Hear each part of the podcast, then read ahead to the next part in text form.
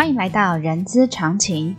人资常情是社团法人中华人力资源管理协会的 Podcast 频道，在这里我们可以聊人资，听故事，知道人资的疑难杂症，让人资常情解惑你的人之常情。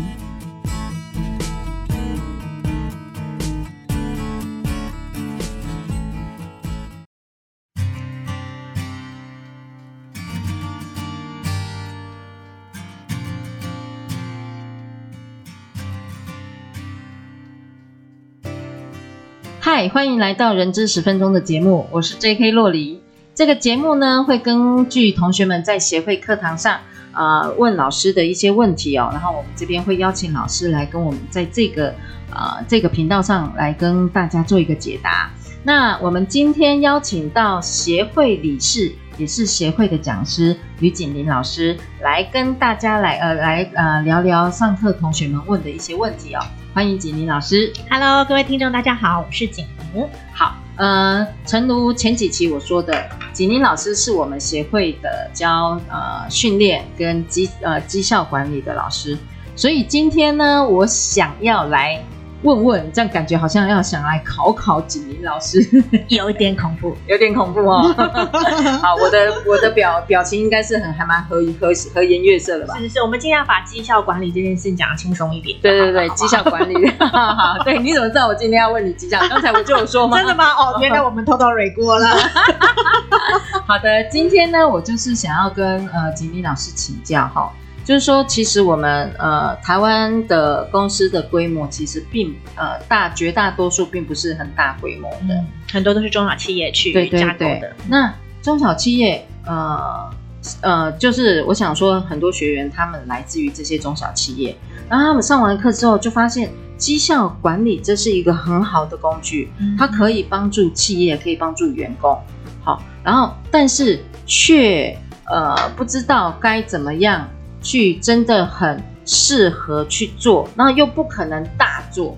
所我所谓的大做，就是呃，可能呃，请顾问公司导入整个的绩效管理制度啊，从从绩效设呃，从绩效设定啊、追踪啊、考核啊，那到后面还有很多的呃一些呃，我们所说的人力资资源决策的连接，在我没办法大做的情况之下，但是我又觉得绩效。这个工具又是很好，嗯、我该怎么样可以比较？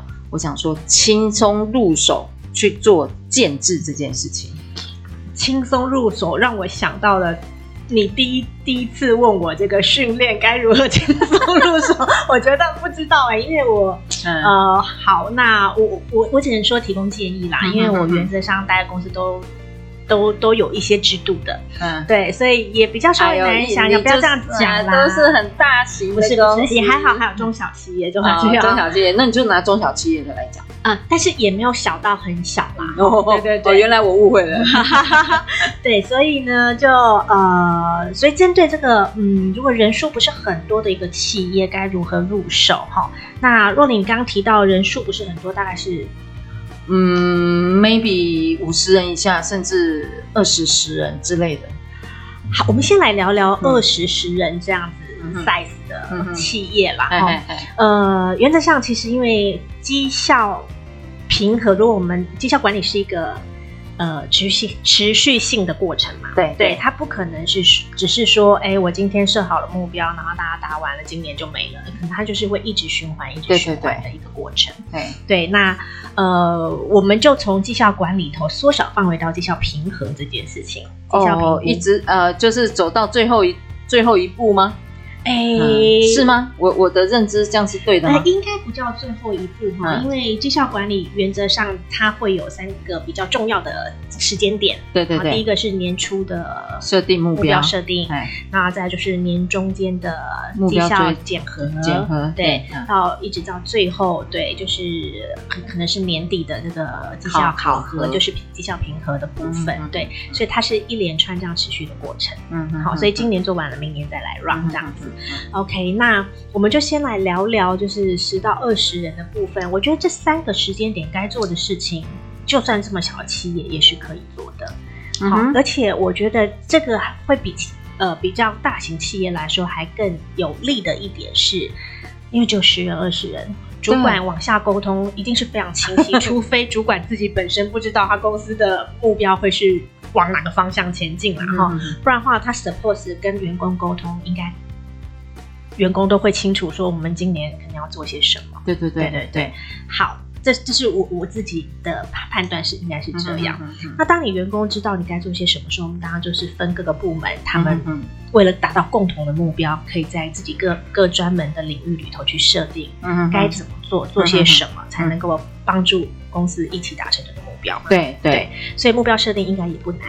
OK，嗯，好，那目标设定不难的状况下，当你设好目标之后呢，你接下来就是到年终结束，我们就来平和，哎，每个员工针对自己设定的东西，设、嗯、定的这个 KPI 是不是都哎如期进行到该进该该该达到的一个进度？进度对、嗯，因为还没到年底，还没全部完成嘛。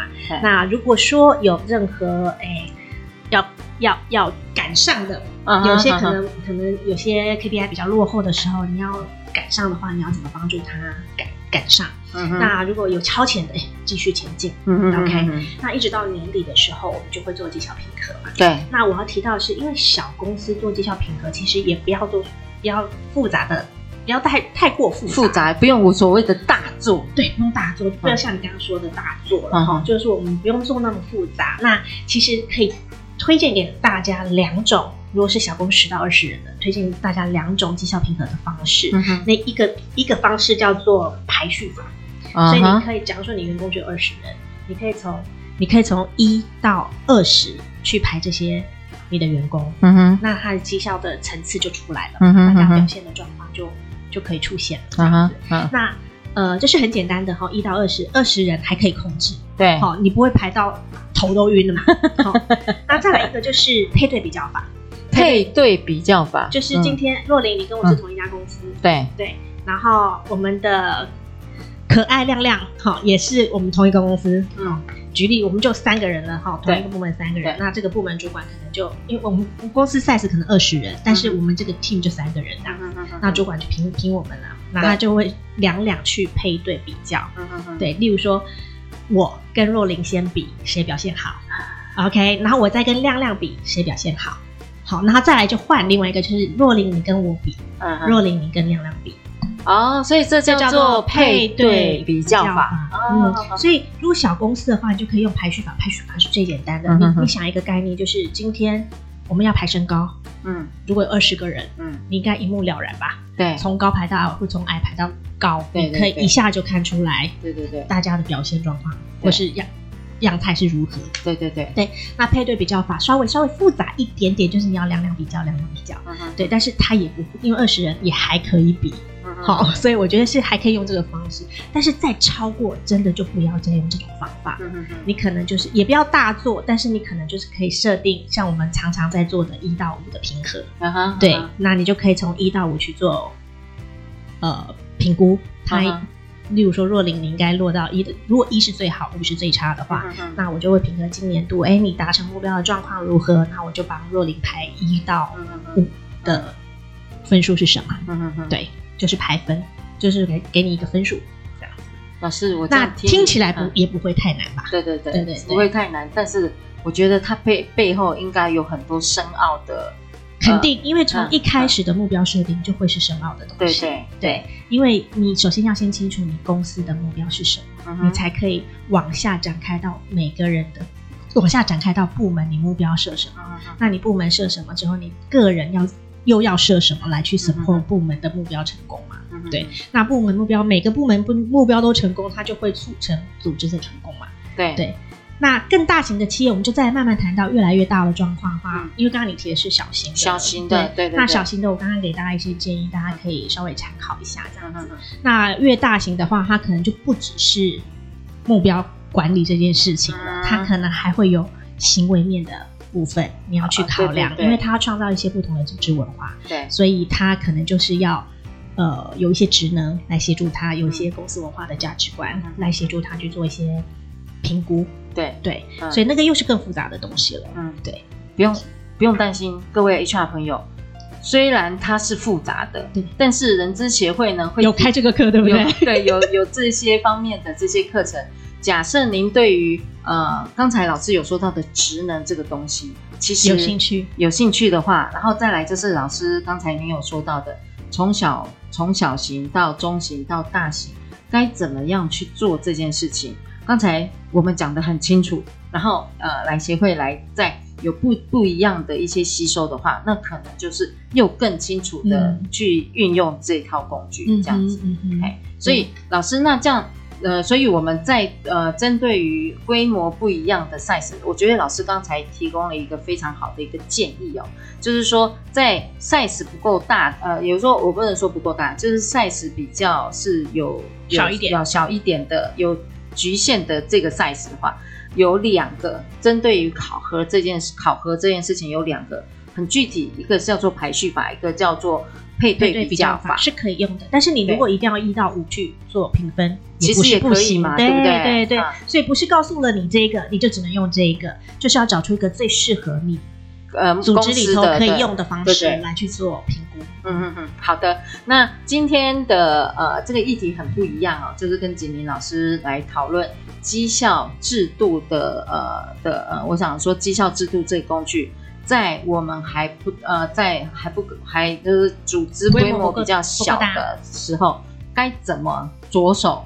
又呃，该怎么着手就可以充分可以好好的利用这样的绩效工具，可以帮助企业跟员工的一些成长这件事情。嗯、好的，呃，今天我们节目呢，也谢谢景宁老师来跟我们带给我们不一样的一个议题哦，绩效的议题。然后呃。我们的亮亮呢，有特别要提醒我一件事情，今天要跟呃我们 HR 朋友，就是说听呃听众朋友 HR 朋友来说，来加入我们的 IG 啊、哦，我们协会的 IG 的呃，你可以搜寻 Charma 点 HR，就是 C H R M A 点 HR，然后我们这边有一些等于有些活动讯息或者是懒人包，你们都可以从这边可以呃获取。好的，还是喜欢今天节目的朋友，一样给我们好心五评。五星好评，我刚才讲好心五评，对不对？好心情，好心情，好心情就是五星好评。那也欢迎大家留下您的评论，我们下次见，谢谢老师，谢谢大家，拜拜。拜拜。